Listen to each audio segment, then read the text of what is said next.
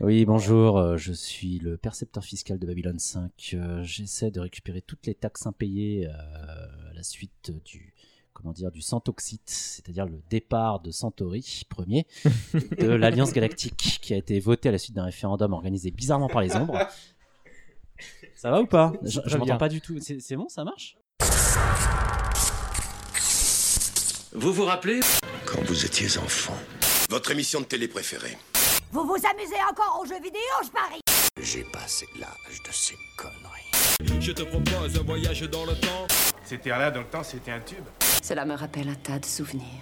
Je suis trop vieux pour ces conneries, moi aussi. Tous ces moments se perdront. Il n'y a qu'un moyen de le savoir. D'accord, faisons comme ça. La seule conclusion que je peux en tirer est Nous ne sommes pas trop vieux pour ces conneries. Nous ne sommes pas trop vieux pour ces conneries. comme tu penses.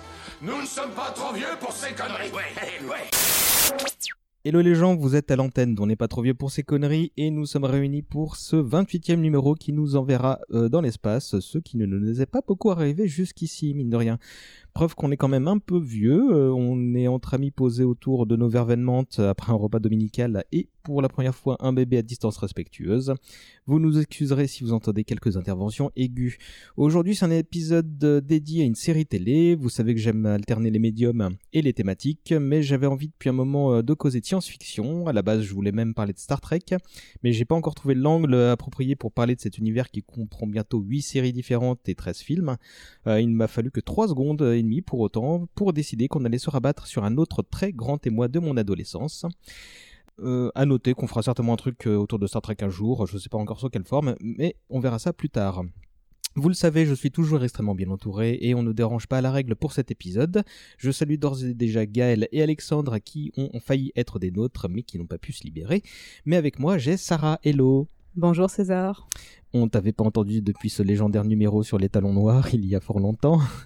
Oui, oui, je m'en rappelle très bien. Euh, on rappelle aussi que tu avais fait un super numéro sur Alexandre Dumas euh, côté hommage collatéral.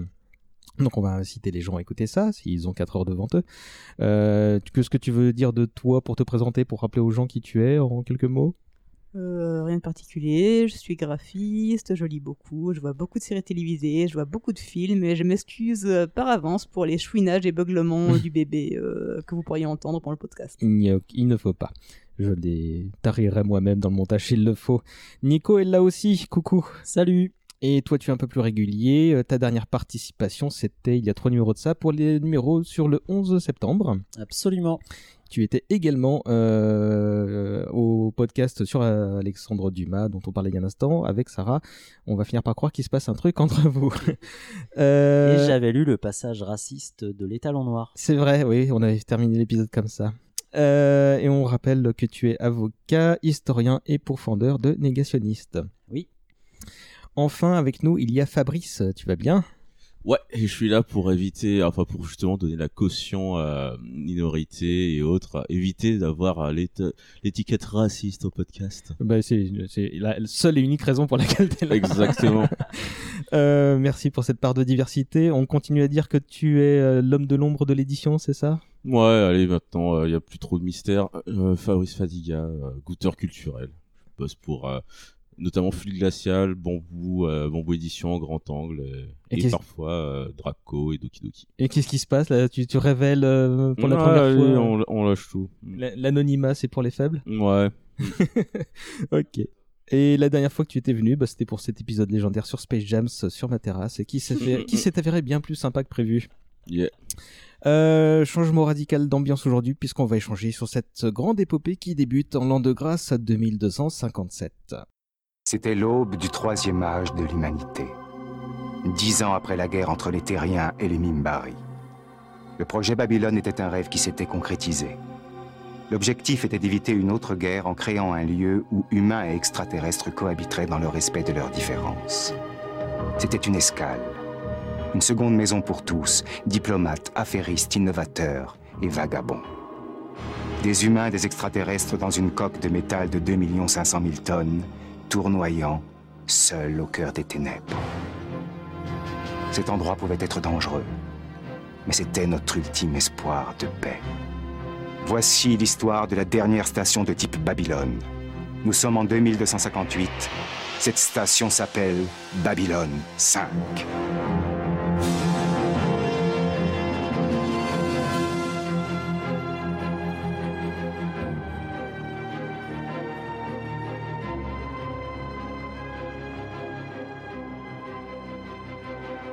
Babylon 5, série diffusée entre 95 et 99 sur Canal+.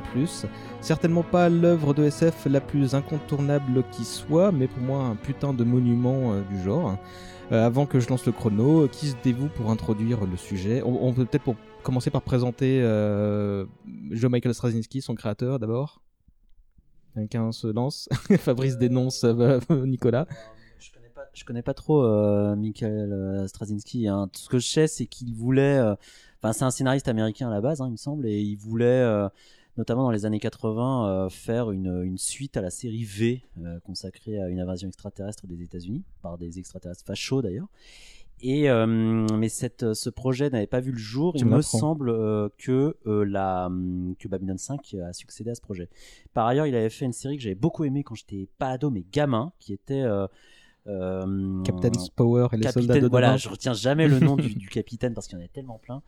Euh, Captain Power et les soldats du futur qui était vraiment incroyable. Une série live pour, pour jeunes garçons, pour résumer euh, très... euh, Ouais, et qui passait sur la défunte 5 d'ailleurs. Et une série, je crois que tu vois, tu pouvais, euh, si tu étais armé d'un gun, euh, tu pouvais tirer sur l'écran et marquer des points. Enfin, Oui, c'était- c'est- et- mais la série se finissait assez mal. hein. Je crois me souvenir que la, la- la fin était assez, assez tragique. Ouais, ouais, ça pourrait faire l'objet d'un numéro un peu spécial avec les trucs, euh, une nouvelle période de, de nouveaux podcasts sur des sujets un peu secondaires, un peu méconnus. euh. Euh, moi, ce que je peux vous dire, c'est que c'est un monsieur qui a travaillé euh, pas mal en tant que scénariste, aussi bien télé, ciné que BD. Il a, avant euh, de créer Babylon 5, il a bossé pour Arabesque, pour vous donner une idée, pour euh, la cinquième dimension notamment. Euh, il, a fait de très grands comics qui s'appellent euh, notamment Midnight Nation. Alors moi j'aime moyen, mais surtout Rising Stars qui est extraordinaire que je vous conseille. Il a fait des runs légendaires pour Spider-Man et Thor, un plutôt bon Superman du côté de DC et un épisode de Before Watchmen sur le hibou qui était pas mal non plus.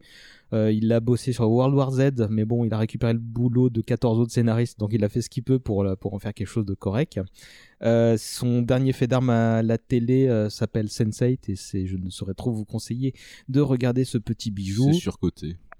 Ta un gueule. peu de gauche. Euh, toi aussi ta gueule. et euh, je me tends moi-même une perche pour vous dire que le prochain numéro Dommage collatéral, s'il n'est pas disponible au moment où vous écoutez ceci, le sera très prochainement et qu'il porte sur les sœurs Wachowski, qui sont les productrices, notamment de Sense8. Euh, Qu'est-ce que j'oubliais? Il a fait l'échange pour Clint Eastwood aussi, mine de rien. C'est lui, c'est lui euh, ce script de- du film avec Angelina Jolie. Donc euh, un grand monsieur.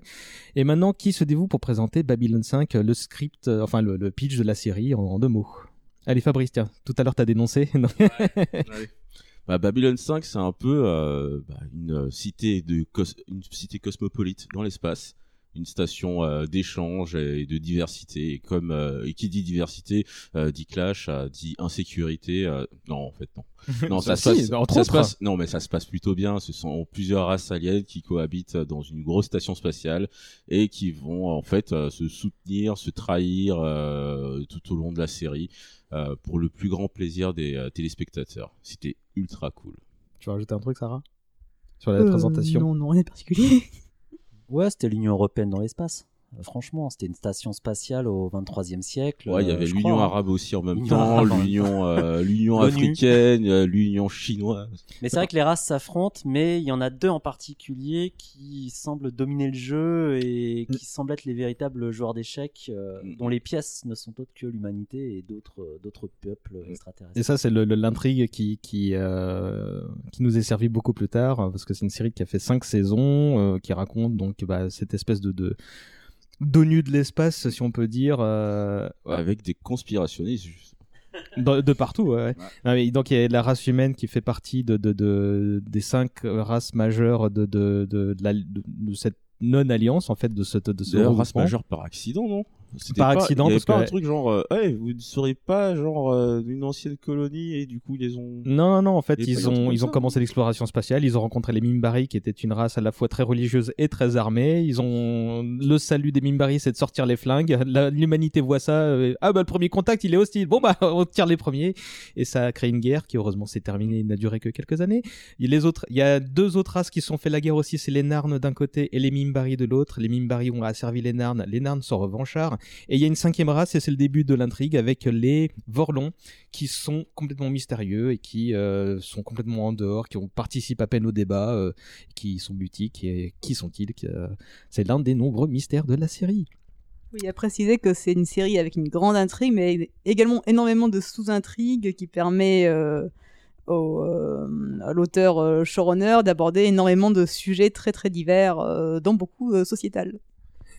Et ceci étant dit, je lance le chrono si ça vous va. Je rappelle très rapidement qu'on a une heure de conversation devant nous et qu'on devra conclure quand on entendra le gong, comme d'hab ou presque. C'est parti. Est-ce qu'on entend le timer? Oui, on l'entend, c'est parfait. Bah écoutez, question traditionnelle pour commencer.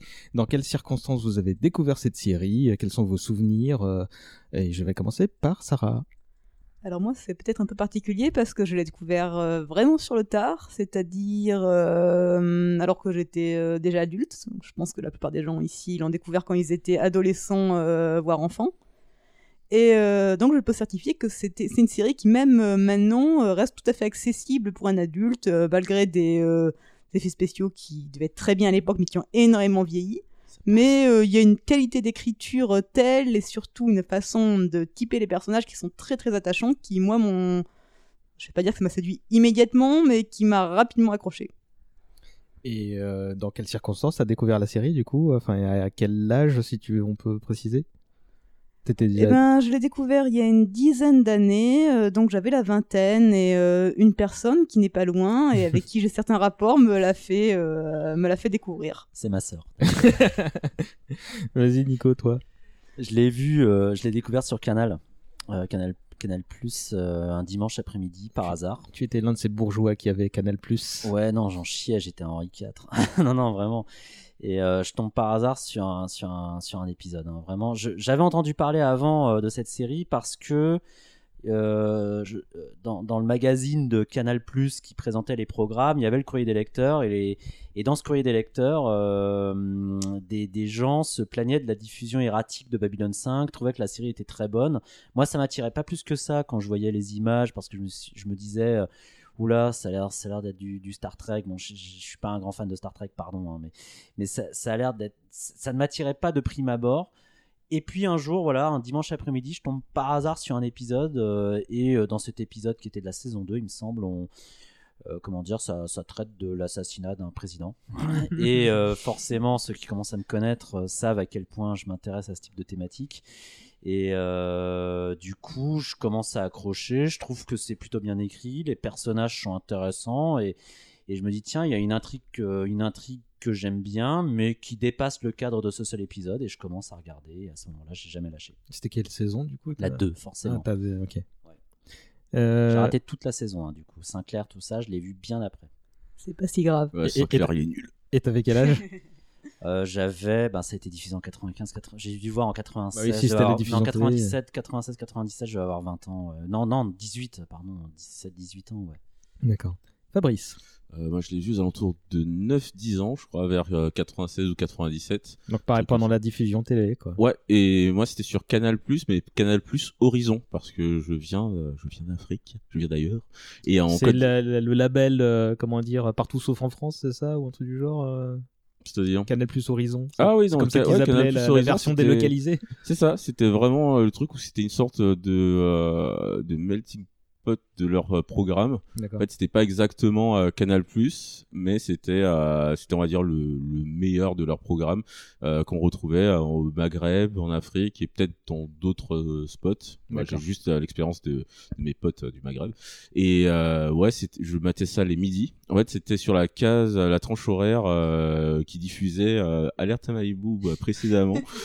Et euh, en fait, un jour, euh, je me suis posé, euh, espérant voir euh, des prouesses euh, de sauveteurs, et euh, je suis tombé sur cette série. Quelle Et- déception. ah ouais. pff, ah. je vais rembourser, rembourser l'abonnement. Et euh, ouais, c'était une claque parce que. Et t'es tombé sur le premier épisode du coup ou... Euh, ouais, c'était vraiment ça. C'était, euh, il lançait la série et euh, oh, qu'est-ce que c'est? Et euh, ce truc super cool. Je suis pas méga fan de SF. Euh, Star Trek, j'aime pas trop. Euh, Star Wars, je tolère. Euh, et, seul- et, et seulement, et seulement grâce au Clone Wars. euh, Shocking. du- Dark, Ouais, ouais. Dark Vador, c'est quelqu'un de moyen. C'est Ouais, pas grave, va. le terminer. Ouais, On- je tolère on, juste. on le frappera après, Ouais. l'épisode. Et en fait, là, ce qui m'a vraiment, euh, vraiment marqué, c'est, euh, c'est le côté politique direct. Et en, étant d'une famille un peu politicienne et tout, et j'ai- j'aime, j'aime vraiment ça. Je, dès qu'il y a deux, trois personnes qui tirent des ficelles, dès qu'il y a des lobbies, euh, moi, mes yeux s'illuminent. Et euh, voir ça dans l'espace avec des créatures un peu cheloues, ça m'a, ça m'a tout émoustillé. Famille politicienne ou politisée? Euh, un peu des deux. D'accord. Ouais. Et il y avait Ivan. euh, bon, on, on va y venir. Euh, moi, j'ai vu ça bah, à peu près à l'âge que t'avais, Nico. Je dois avoir 17, 18, 19 ans, un truc du genre. Mais je les ai vus en VHS, en fait, euh, cette série. Donc sur le tard, bah oui, je suis un peu plus jeune que toi. Euh, C'était euh, Pierre-Yves Pivoine, je sais pas si tu te souviens de lui, qui m'avait euh, bassiné avec ça. Alors moi, pour moi, c'était un nom, Babylon 5. Hein, euh, euh, je, je, j'en connaissais pas grand-chose. Et il me l'avait très bien vendu à une crêperie. Euh, C'était dans une rencontre organisée par Star Wars Universe, donc euh, nos, agissements d'antan. Euh, et, il avait vraiment la, totalité des, VHS, hein, donc des sacrés gros coffrets. En l'occurrence, moi j'ai regardé ça sur mon combi télé dans ma chambre et c'était après un pilote parce que le- le coffret VHS disposait de pilotes, ce qui n'est pas le cas de nos DVD aujourd'hui. Euh, il y avait un pilote d'une heure trente pour lancer la série. Et euh, bah, passé cet épisode, je me disais, ah, quand même, il y a un cadre. Je suis pas encore fan, mais il a fallu vraiment les quelques premiers épisodes de la saison pour dire, ok, non, bah attends, c'est de la SF. Genre, on en a tellement plus à l'é- à l'écran que, que, je suis devenu très fan, très vite. Et, mais j'imaginais pas à quel point euh, quand j'ai commencé. Le pilote, je l'ai vu après la diffusion et ça m'a frappé parce que moi je les avais vus en VF et le pilote n'avait pas du tout le même doublage. C'est-à-dire par exemple.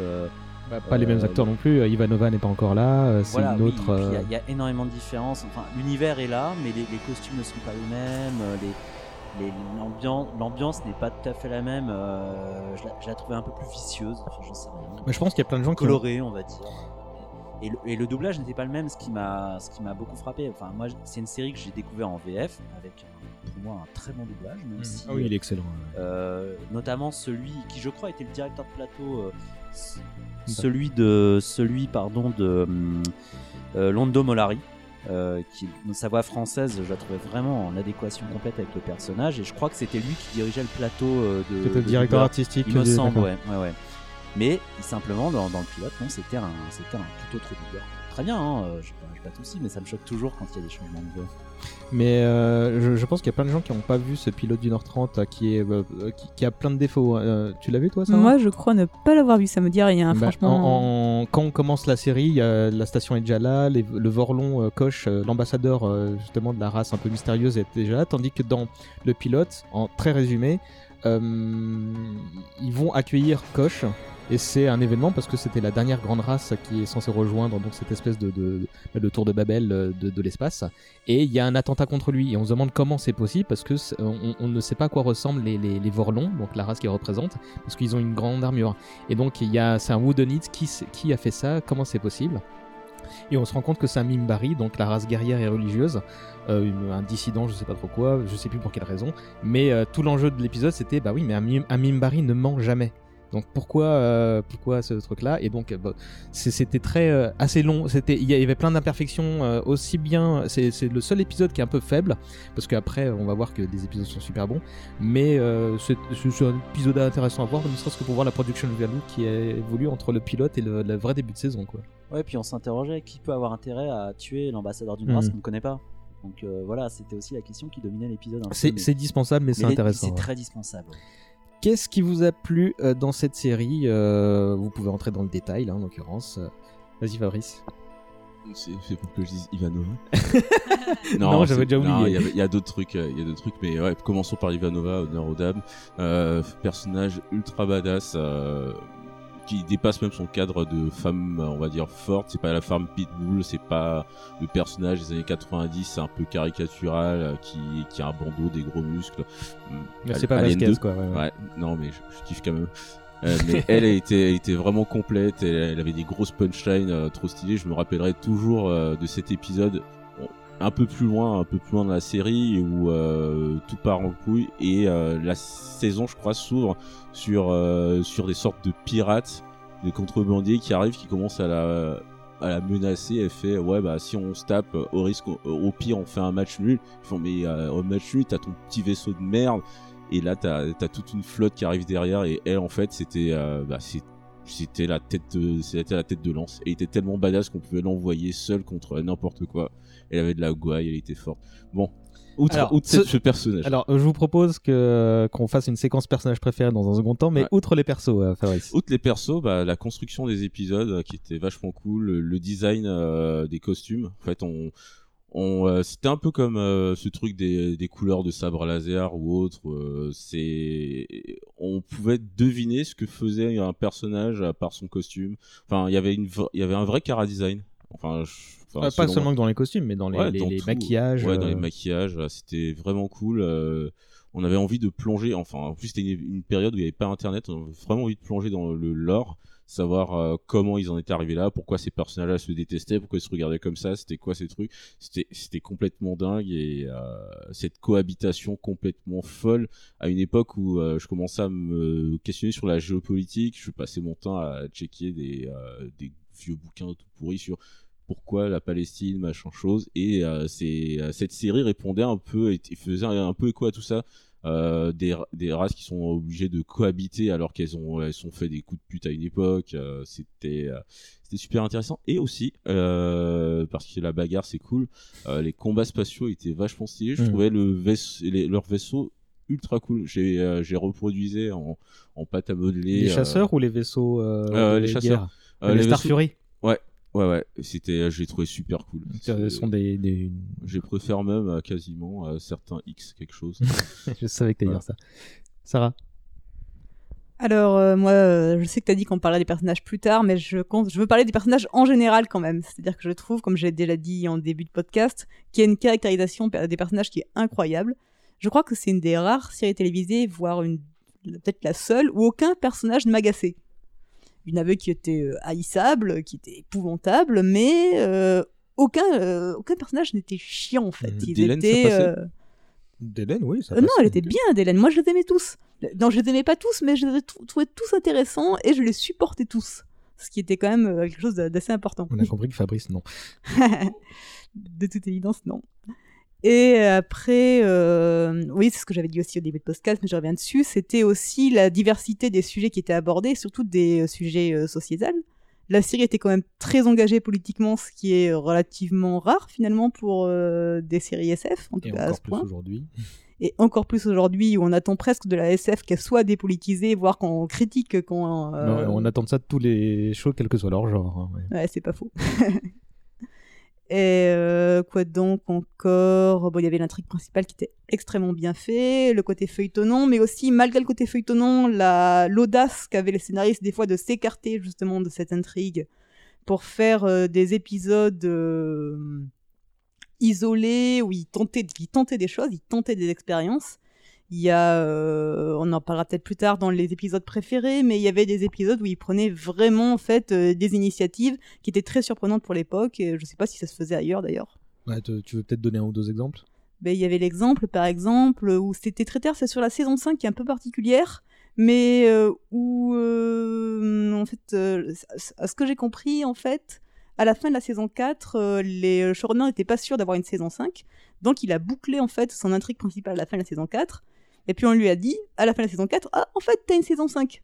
Donc il a fait une très grosse conclusion. Donc il a fait une très grosse conclusion. Et euh, le résultat, c'est qu'effectivement, euh, il y a un côté un petit peu décevant parce qu'on se dit, tiens, l'intrigue principale est terminée. Mais d'un autre côté, vu qu'il avait du temps, il a essayé plein de choses. Et il a fait des euh, épisodes complètement conceptuels. Alors il y a cet épisode, par exemple, où les morts reviennent, où on voit des morts qui se promènent dans le vaisseau et qui parlent avec les vivants. Un autre épisode où il y a une émission télévisée qui euh, va être tournée, en fait, euh, dans Babylon 5 Et on voit d'abord en fait l'équipe de tournage en fait qui tourne son émission, et ensuite on voit l'émission qui va être euh, en fait une œuvre de propagande Ah oui, oui, ça, c'est terriblement dure saison contre 5, ça, ouais, Babylon ouais, c'est- 5. c'est- ouais, ouais. Le et euh, l'épisode est génial, c'est peut-être un de mes préférés. Euh, je me rappelle la fin où on voit le commandant de, euh, de la station euh, Sheridan qui voit en fait qui éteint l'écran et qui, qui et faut qui pas le faire chier à ce moment-là, quoi. et on le voit juste de dos, c'est la dernière image, et tremblant de rage sur son bureau, et ça m'a énormément marqué. Donc il y avait cet épisode très conceptuel euh, qu'ils avaient osé faire parce qu'ils avaient le temps aussi. Euh. Oui, bah, ben, par rapport à tout ce qui a été dit, ouais, je suis entièrement d'accord. Moi, moi, ce que j'appréciais, déjà, c'était l'univers, très intéressant. Euh, cha- cha- chaque peuple était intéressant en lui-même et on avait envie d'en découvrir euh, Mhm. davantage. euh, et je trouve qu'il y avait, il y une vraie caractérisation des personnages, mais aussi des peuples, par, euh, par les fringues, par euh, la manière de parler, par euh, euh, la culture apparente. Et je trouvais ça euh, vraiment, vraiment super intéressant. Euh, la... Donc les personnages, oui, très riches, effectivement, je suis bien d'accord, je, réalise aujourd'hui, aucun de m'agaçait, ouais. Euh, Il y en a qu'on aimait haïr, hein, euh, d'autres qu'on adorait, mais, euh, qui... mais aucun n'était véritablement euh, mal typé. Euh, le, côté feuilletonnant, euh, effectivement, mais qui s'intègre, et c'est là, c'est là où il y a un aspect vraiment très intéressant de la série, dans, dans, dans, dans une structure super efficace. Euh, la série, dans, dans cette série, le showrunner savait où il allait. Il y a, y a un premier chapitre, euh, suivi d'un deuxième chapitre, troisième chapitre, jusqu'à la fin. Euh, Il y a pas, on retrouvait pas dans Babylon 5 le défaut propre à de nombreuses séries et parfois des séries cultes, euh, à savoir, on sait pas où on va, donc on est parfois obligé de se raccrocher aux branches. Et ça se voit. Pardon? Et, par... et ça est bien souvent, quand c'est le cas, ça se voit. Ouais, et, dans, et le plus souvent, effectivement, ça se voit. Non, là, il n'y avait pas ce défaut-là. Et j'y étais vraiment sensible parce que j'avais vraiment l'impression, en fait, non pas de voir une série télé, mais de lire un livre. Et du coup, euh, au moins, voilà, on savait, euh, on était assuré au moins que le, que le, que le showrunner, Straczynski, euh, savait où il allait. Mais il y a, y y plein de qualités. Même la musique était sympa. Je la trouvais plutôt de circonstance. C'est pas, elle, elle est pas marquante, mais je la trouvais euh, plutôt, euh, euh, comment dire, euh, elle fournissait un bon cadre audio à, à- à- à tout ça. Les effets spéciaux, bon bah et oui, ils ont, ils ont mal vieilli pour ce qui concerne les batailles spatiales. Ouais, ils- mais pour, pour tous- tous les décors, enfin, on, on- on- on se croyait vraiment dans la station. À Mhm. aucun moment je me posais la question, c'est un décor. Non, pour moi, on était dans, la, dans cette station spatiale. Moi, je me souviens que, que bah, moi, je l'ai vu donc à ce début du, du, du 21e siècle, hein, du coup. Mais si on était en VHS, donc c'était tout début. mais je me faisais déjà la réflexion que les effets spéciaux étaient euh, pas cheap, mais moyens. Alors, au revisionnage, maintenant, effectivement, ils ont très mal vieilli. Il faut savoir que c'est parmi les premiers effets spéciaux créés par ordinateur pour la télévision. Euh, et à la même époque. des prix. Et ouais, ouais, mais genre, ils tournaient ça sur des 4- 486, puis des débuts de Pentium, des trucs. Non, sur des Amiga à l'origine, tu vois. Et euh, eux, ils avaient fait le pari de passer par, euh, par ce système-là pour euh, faire des coûts moins chers sans, en explorant et sans aller très loin pour pouvoir justement réduire les coûts. Tandis que Star Trek DS9 à côté, eux, ont- sont partis dans les effets spéciaux traditionnels, ce qui, dans les deux cas, en fait, a fonctionné. Ça, ça a permis d'avoir une âme, à donner une âme à chacun des deux, à chacun des deux, euh, des, deux- des deux shows. Mais euh, moi, ce que, alors, je suis d'accord avec tout ce que vous avez cité. Euh, la VF qui était excellente, mais genre, mais je, je, n'ai pas regardé cette série en VO. J'ai la construction qui est géniale. Donc cinq saisons. On a une saison 1 qui est une grosse introduction, la saison 2 qui est un un début de milieu, la saison 3 qui est un milieu avec bah, le, le- point d'orgue, avec bon, bah, toutes les intrigues qui s'entremêlent. Saison 4, on arrive à la fin. Saison 5, grosse conclusion comme on l'a dit. Donc euh, c'était tout simplement parfait en la matière, même s'il a dû rebondir et, faire face à des possibles annulations. T'as dit un truc? Ouais, le côté politique, je crois que ça a été dit, mais le côté politique était vraiment euh, bien montré. Je crois, je crois que j'ai jamais vu ça euh, dans une série américaine, surtout à l'époque.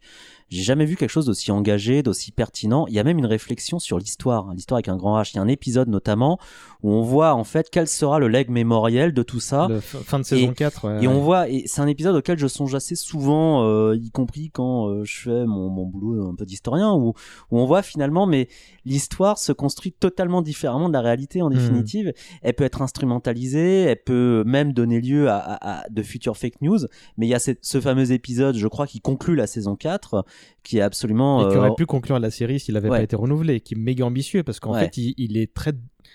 J'allais dire doux amer, mais il est beaucoup plus amer que doux. Hein. Ah, ça aurait été- extrêmement cynique. Très très acide comme conclusion. Si c'était terminé là-dessus, ça aurait été vraiment violent. hein. Parce qu'il montre, ce- enfin, il y a rien qui, qui va à l'encontre du message de, ce- de cet épisode, parce qu'il montre ce que va retenir l'histoire de la, de la station et de ses personnages, jusque dans des milliers d'années dans le futur.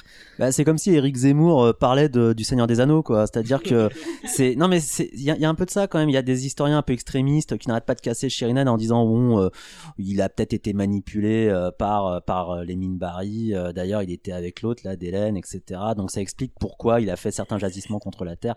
Je trouvais ça mais vraiment euh, incroyable. Je me disais mais la série aurait pu s'achever de cette manière-là. Ça faisait vraiment très fin de série et je trouvais ça très euh, très amer effectivement.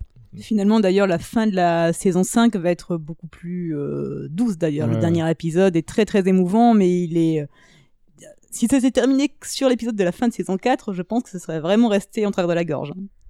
Fabrice Euh, C'était toujours sur le côté politique, euh, avec. euh, on, on, en- on parle beaucoup des Mimbari et autres, mais les Centauri, c'est euh, c'est une des races. Les, bah, je crois d'ailleurs que c'est grâce à eux que les humains sont autant développés, non?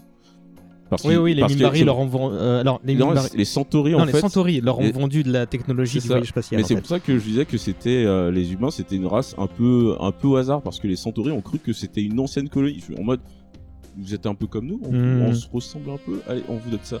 Et euh, c'est comme ça Ouais, que les se sont retrouvés dans le game. mais ouais, mais euh, c'était c'était censé être leur, leur sauce. Mais c'était pas du tout manichéen, ouais, en fait, parce Ah, qu'on se dit, bon, bah, il y a deux, à chaque fois, il y a deux blocs avec des nations qui se sont détestées, Mm. mais dans l'eau, bah, les deux nations, humains et Mimbari, du coup, ont de- créé des accords diplomatiques, tandis que l'autre continue, les deux, les Narn et les Mimbari de l'autre côté continuent, et les Centauri, pardon, de l'autre côté, continuent de se détester, parce Ouais. qu'il y a eu des, Parce que les Centauri, c'est vraiment, euh, c'est vraiment une sale race en guillemets. Ils- ils- en, en fait, c'est terrible parce que euh, dans, dans la construction de la série, on a l'impression que ce, bah, c'est un empire, c'est vraiment un empire ouais, de, décadent, de, de ouais. bâtards.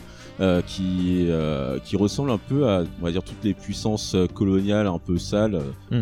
On- Ah bah, c'était ça qui était, Je dirais euh, pas qu'on vous pardonne, mais soit on, organise des podcasts ensemble et tout ça, il y a a pas de souci. Mais les Centauri avec les Narns, c'est euh, bah, un peu l'histoire de tout ce que de, tout- de toutes les puissances euh, Mm. coloniales occidentales euh, dans des pays euh, X ou Y. Mais Ils sont arrivés, ils se posent, ils pillent les, ils pillent les richesses. Et ils se barrent parce que bah, les personnes sont pas trop contentes et surtout parce qu'il y a quasiment plus de richesses. Et c'est pour ça que les Narns euh, sont aussi, euh, sont aussi Revanchards, ouais. vénères euh, derrière. Mais c'est clairement ça qui était mis en cause hein, dans la série. Mais ça, ça, ouais. ça explorait plein de trucs. Ça explorait donc bah, la politique et donc les politiques avec plusieurs prismes. hein, que la- les victoires sont faites par les vainqueurs et comment ils pensent, que- qu'en pensent les vaincus. euh, Et la- surtout, truc super intéressant, les Narns qui avaient été donc euh, colonisés par les Centauri ont fait pareil derrière en se disant putain, on en a marre d'être euh, les, les, les serpillères de, de l'univers. Maintenant qu'on a récupéré deux trois trucs en les volant à gauche à droite et qu'on est devenu puissant, bon, on va coloniser d'autres peuples et leur faire subir ce qu'on a subi. Donc c'était ce côté non manichéen qui me faisait vraiment kiffer. Sachant qu'au début, je crois que les Narns, ils sont, ils sont un peu les méchants euh, Ah ouais, de l'histoire. ouais. hein. Bah. C'est-à-dire qu'ils ils sont devenus, euh, ils sont devenus à leur tour impérialistes, esclavagistes, oppresseurs. Bah, parce qu'ils avaient dit, c'est devenu euh, des vraies les crevures, serpillères. euh, vraiment. Les, euh, voilà, parce qu'ils ont été eux-mêmes colonisés. Mm. donc c'est. Mais à la base, je, crois me souvenir que Jécar, il est pas, il est pas forcément Ah, mais- sympathique. Bah, personne. tu- euh, alors c'est mon perso préféré, j'en parlais tout à l'heure. Mais au début de la série, c'est le personnage que tu ne peux pas ne pas détester en fait. Et, et on va voir son Plein de bagarres. Euh, tu voulais rajouter un truc, ça? Juste pour revenir à ce fameux manichéisme, c'est que les Centauri, effectivement, qui pourraient passer pour les bâtards de l'espace, quand même les deux représentants des Centauri euh, dans la série, c'est-à-dire Londo euh, Mogari Vir. et, Voilà, ouais. euh, et son serviteur Vir. Vir. Vir Koto. Donc euh, l'ambassadeur euh, et son premier serviteur sont deux personnages qui vont être extrêmement marquants et finalement très sympathiques, même si Londo Et- est et assez surtout, ils ambigu. sont- Ils sont super chill. Ils sont super Mais ça va, chill. ça va être le cas de chacun des, des- chacune des nations et de chacune de chacun de leurs représentants.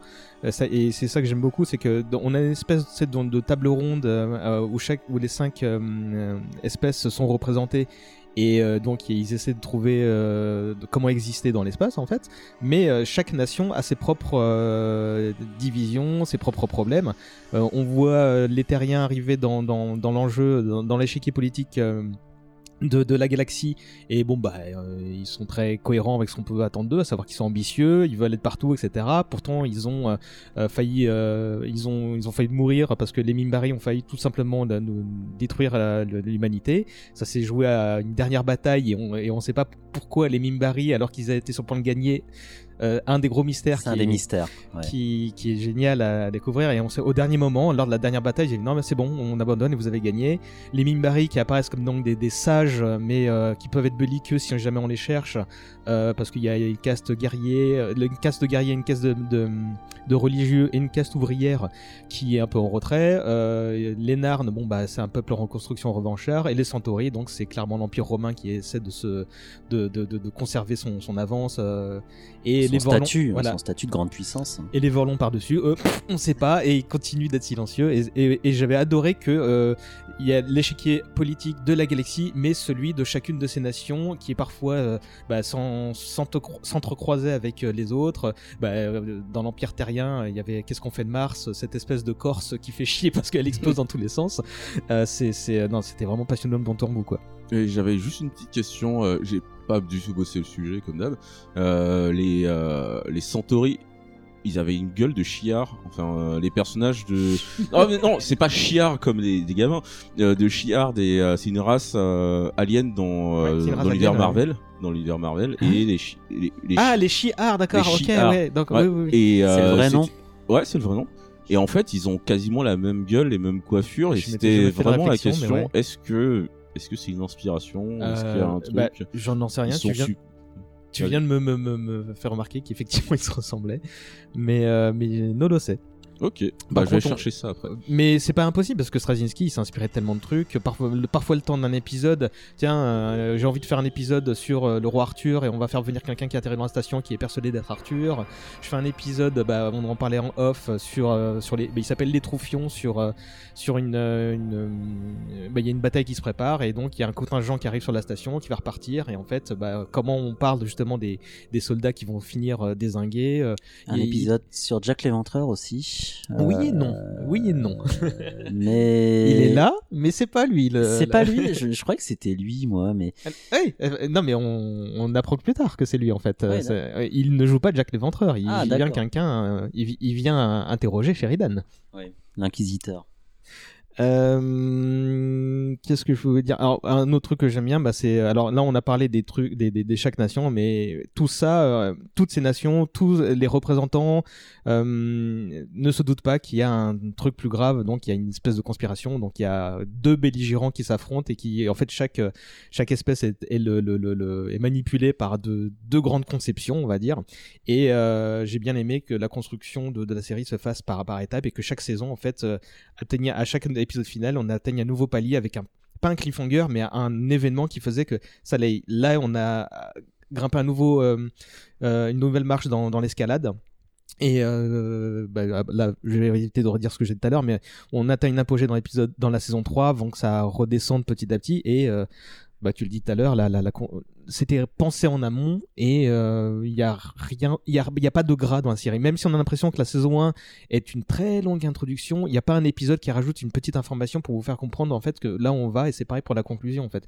On, on revient sur les trucs qui, qui ont été dit pendant la saison. Sarah? À rajouter qu'au niveau de la construction de l'intrigue, euh, la série est très forte pour créer des fausses pistes Hmm. qui va nous faire croire en fait que l'intrigue va partir dans un sens et euh, finalement au dernier moment on se rend compte que c'était pas le cas ou sinon on a l'impression par exemple que des personnages ont des comportements incohérents. On peut se dire ah ça c'est une facilité scénaristique euh, c'est euh, on a tordu l'intrigue de façon artifi- artificielle. Et puis on se rend compte parfois dix épisodes plus tard que non pas du tout c'était prévu à l'avance c'est quelque chose de travaillé de réfléchi. Donc euh, des très bonnes fausses pistes. On La- croit notamment, on peut craindre un moment que la série parte en une sorte de combat manichéen entre le bien et le mal, méchant extraterrestre, gentil extraterrestre. Saison d'après, et non Et puis finalement, on s'est planté, c'est beaucoup plus intelligent que ça, La et c'est bonne toujours un nouvelle, plaisir. la bonne nouvelle en tant que spectateur, c'est qu'il n'y a pas de gentil.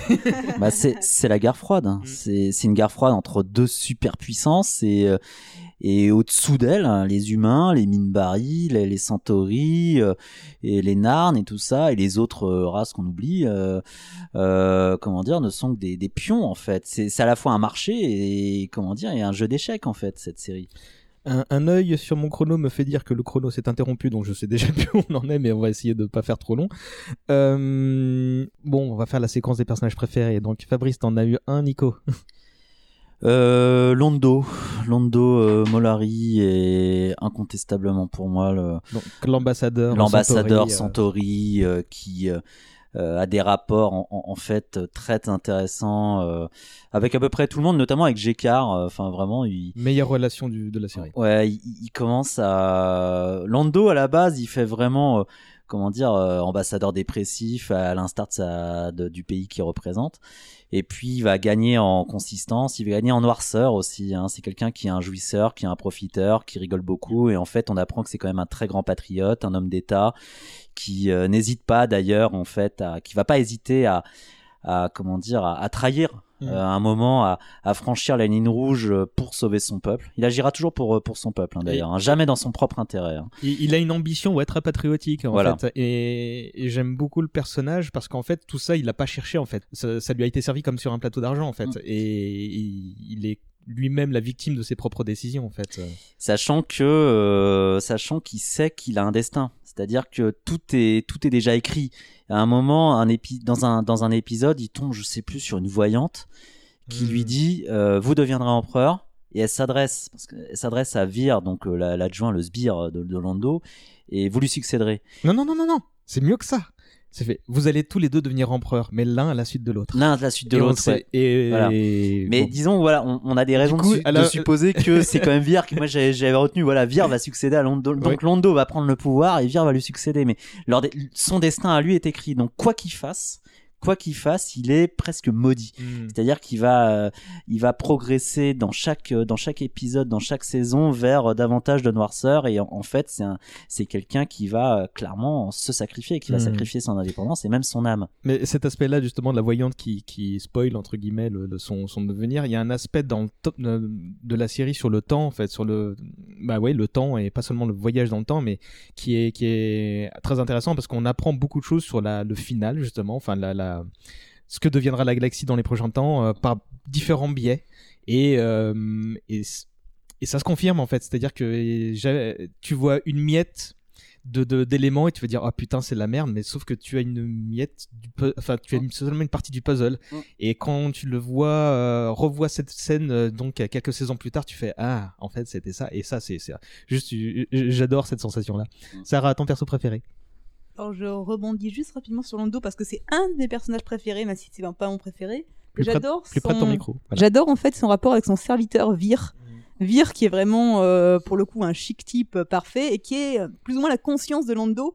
C'est-à-dire d'abord il paraît comme un simple serviteur, mais on, on voit vite qu'ils ont, au fur et à mesure qu'ils ont un lien amical euh, Ouais, très ouais. fort, qui va se renforcer au fur et à mesure.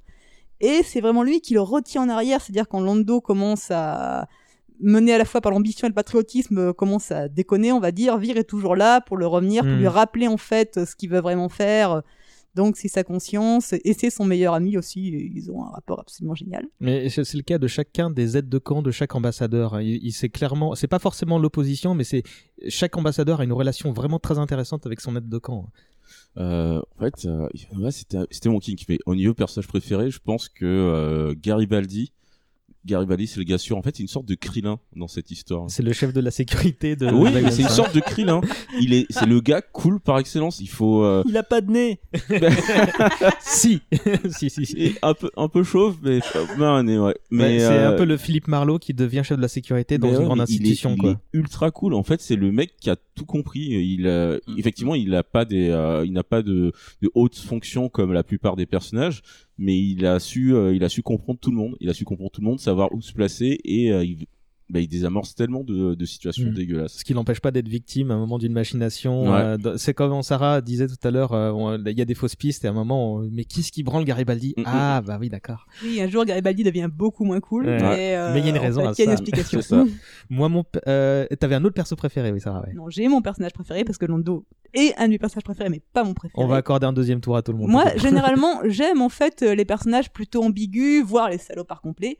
Et là, non, j'aime Sheridan. Et Sheridan, c'est un type extraordinaire. Il a toutes les qualités du monde. C'est un super chef. Il est drôle. Et Oui. euh, rapidement, Sheridan, c'est le personnage principal de la série. Donc le capitaine, enfin le, le commandant de la station, qui pour la petite anecdote, n'arrive qu'en saison 2, en fait. Et il y a, des, y a bon, il y a beaucoup de gens qui ont dit, oh là là, il est fort, euh, Straczynski, il avait prévu ça. Non. Le, le- le commandant de la station s'appelait Jeffrey Sinclair, et bon, pour des raisons euh, personnelles, il a dû quitter la série, il a été remplacé. Et malgré ça, bah, Sheridan est devenu l'un des meilleurs persos de la, la- la série, et son perso principal. Et c'est pas pour rien que moi j'ai commencé vraiment à accrocher à la saison 2 parce que euh, dès qu'il est arrivé, je suis tombée très rapidement amoureuse de Sheridan. C'est qui Sheridan? Donc c'est le nouveau commandement, euh, commandant de la, de la station. Bah, comment le présenter Mais je dis, il a toutes les qualités du monde. C'est le meneur parfait. Alors que, alors que Sinclair était certes un, un grand meneur, mais il était un peu cul serré. Il avait quand même un bon balai. C'était Cyclope. C'était Cyclope Sinclair. Mais c'était un diplomate, ouais, Sinclair, ouais. C'était un diplomate. Et euh, là, on a ce type. Je sais pas comment le décrire. C'est lui, j'étais amoureuse, moi. Je le trouvais. euh, il était. euh, dès qu'il lui arrivait des choses, je compatissais à fond. En plus, il a une histoire d'amour interespèce avec. euh, avec D'Hélène. D'Hélène. Qui est l'ambassadrice. euh, Mimbari. Mimbari. Et, euh, et c'est. Pour une fois, c'est une histoire d'amour. Où il n'y a pas de drama, il n'y a pas de crise. Oh mon dieu, nous ne nous comprenons pas. Devant ton micro C'est une histoire d'amour qui est équilibrée avec deux personnages qui tentent de se comprendre, qui font des efforts. euh, et euh, et finalement, c'est très rare, je le, précise en série télévisée. Mhm. Souvent, quand il y a des histoires d'amour en série télévisée, il faut des rebondissements, il faut du pathétique, il faut des disputes. Là, non, c'est des gens raisonnables qui essaient vraiment de se comprendre. Donc, son histoire d'amour est géniale. euh, Je sais pas, j'ai- j'aime Sheridan. Euh, Au-delà de l'aspect parce que c'est quelqu'un de bien, euh, alors que justement, c'est marrant parce que quand il a intro- introduit dans la saga, on se dit bon, on va mettre un, vrai militaire à quelqu'un qui en plus a eu un rôle important pendant la guerre, euh, à ce rôle principalement diplomatique. Donc ça jase dans tous les sens. Ça, y est, ils vont nous mettre un, comment dire, un général. Non, en fait, c'est juste un autre euh, capitaine qui a un petit rôle euh, et bon, il s'avère que bah, il, lutte contre toutes les les tout le monde pensait, y compris plusieurs personnages pensaient que ça allait être euh, euh, pas ce qu'il se révèle, à savoir un putain de perso humain, humaniste, euh, qui va vers l'autre et qui, par contre, bah, si tu le fais chier, bah, c'est- obligatoirement ton pire ennemi, quoi. C'est- ce que la prod voulait. Elle, elle- elle voulait euh, quelqu'un de plus de plus punchy que Sinclair. Et du coup, il me semble que ça a pesé aussi dans dans le revirement de la deuxième saison. Euh, Sinclair en- devait rester à la base. hein. Oui, oui, mais C'était le il- perso principal. Et d'ailleurs, l'intrigue autour de la quasi-destruction de la Terre par les Minbari tournait autour de lui. Ouais. Et il y a même un épisode de la saison 1 dont la suite ne viendra qu'au cours de la saison 3. Trois, la guerre sans Et qui intéresse uniquement euh, Sinclair. Hein. Bah, euh, alors, le en fait, le per- le- l'acteur euh, Howard, euh, Michael Howard, en fait, a été lourdé parce qu'en fait, il avait des problèmes psychologiques. Et donc, ils ont dû le remplacer. Euh, mais il revient pour la saison 3 et pour reboucler la boucle. Et cet épisode, ce double épisode de milieu de saison 3 euh, permet de, comprendre, d'avoir énormément de réponses. Et tu dis, putain, même en retombant sur ses pattes, bah, il le fait de manière euh, brillante, euh, le père Straczynski, quoi. À ajouter que la saison 5, donc, qui prenait beaucoup de liberté, prend aussi une orientation euh, clairement arthurienne, et où euh, Sheridan devient une sorte d'incarnation euh, du roi Arthur. D'ailleurs, le dernier épisode de la saison 5 fait clairement allusion à la mort du roi Arthur et à la légende d'Avalon, Mm. c'est-à-dire euh, Arthur qui va être enterré sur l'île d'Avalon et qui reviendra un jour quand l'humanité aura besoin de lui. Et c'est exactement euh, plus ou moins ce qui va arriver à Mm. Sheridan, qui devient vraiment une réincarnation du roi Arthur. Et moi, j'aime beaucoup mythe arthurien, donc ça aussi, ça m'a beaucoup marqué. Mais même avant ça, il y a, on voit dans la série, il y a- c'est c'est une geste, hein, il y a vraiment des éléments chevaleresques très régulièrement. Bah, la- les Rangers, hein, c'est c'est clairement ça. Ajoutez à cela qu'il est beau gosse et que dans la saison 5, il porte la barbe, il la porte très bien. Eh, les emberbes, ça va. Euh, on va faire un deuxième tour tout de suite et si possible plus rapide. Euh, moi c'est Jekar, donc l'ambassadeur Narn, donc qui apparaît comme le plus gros des connards au début. Puis en fait, bah, euh, il apparaît comme quelqu'un dont la vie a été détruite plusieurs fois par l'occupant et qui cherche d'abord à se venger, qui se rend compte qu'en fait bah, que les, conflits ça sert à rien et il devient le perso le, bah, plus, plus humaniste que Sheridan. Euh, il est universaliste parce que lui il va essayer, d'aller vers son prochain, éduquer les, son peuple dans, la paix. Il devient malgré lui une espèce de, prophète euh, puisqu'il a eu le malheur d'écrire des mémoires qui sont interprétées comme, euh, un livre religieux. Et, au-delà de ça, donc au- au-delà de sa propre évolution personnelle, hein, parce qu'il déguste, hein, mais sévèrement, euh, bah, sa relation avec Londo, qui est pour lui l'incarnation de, l'ennemi en fait, parce que c'est donc l'ambassadeur de la race qui a oppressé son peuple, elle est époustouflante parce qu'ils passent d'ennemis jurés qui savent qu'ils finiront par s'entretuer, c'est, on leur dit à tous les deux. Euh, c'est à ça que je faisais référence quand on disait qu'on a une vision du futur. eh ben, ils, ne l'avouent jamais, mais ils finissent la série en tant qu'amis. Et, des amis, enfin, qui avec un lien euh, ultra fort, hein, euh, et j'ai jamais retrouvé ça, enfin, cette relation-là dans une- n'importe quelle autre œuvre. Tu sais que j'ai les larmes aux yeux quand on parle.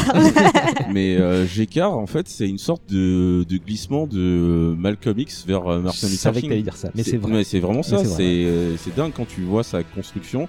C'est euh, le gars qui, qui ne- n'est que rage et qui se rend compte que euh, la- le salut ne peut arriver que par la compréhension de l'autre. Et ouais. D'ailleurs, c'est la leçon de la série, c'est-à-dire que tout- toutes les races en question se sont affrontées, euh, elles ont connu la guerre, la haine, etc.